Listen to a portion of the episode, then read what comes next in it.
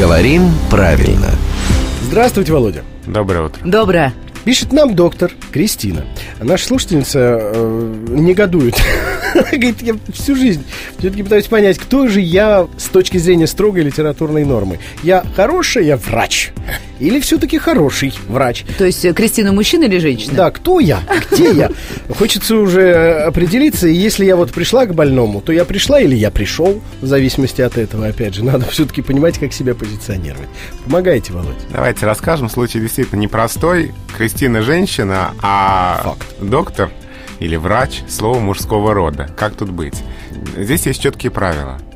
Ну, начнем с прилагательного. Угу. Значит, если у нас определение не выделяется запятыми, ну, это не причастный оборот, например, а просто обычное прилагательное, хороший врач, Угу. то оно ставится в форме мужского рода, даже если есть имя в предложении. То есть хороший врач, Врач Кристина. Так. Да.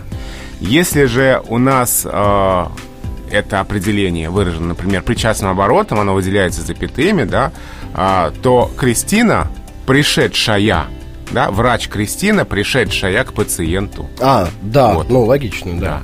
А что же нам делать с э, глаголом? Да.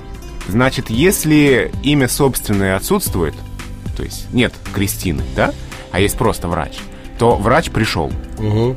даже если это женщина.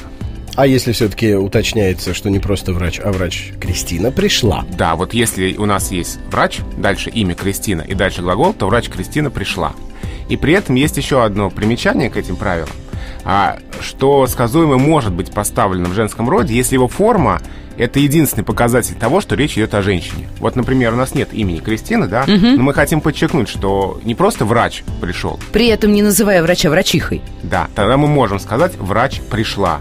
Нам правила это позволяют, если мы хотим подчеркнуть, что речь идет о женщине.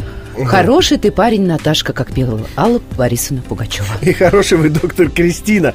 А главное, внимательный слушатель. Мы очень надеемся, что Володя удовлетворил ваше любопытство и, наконец, расставил все точки на вашем врачебном халате. А там же есть точки? Нет точек.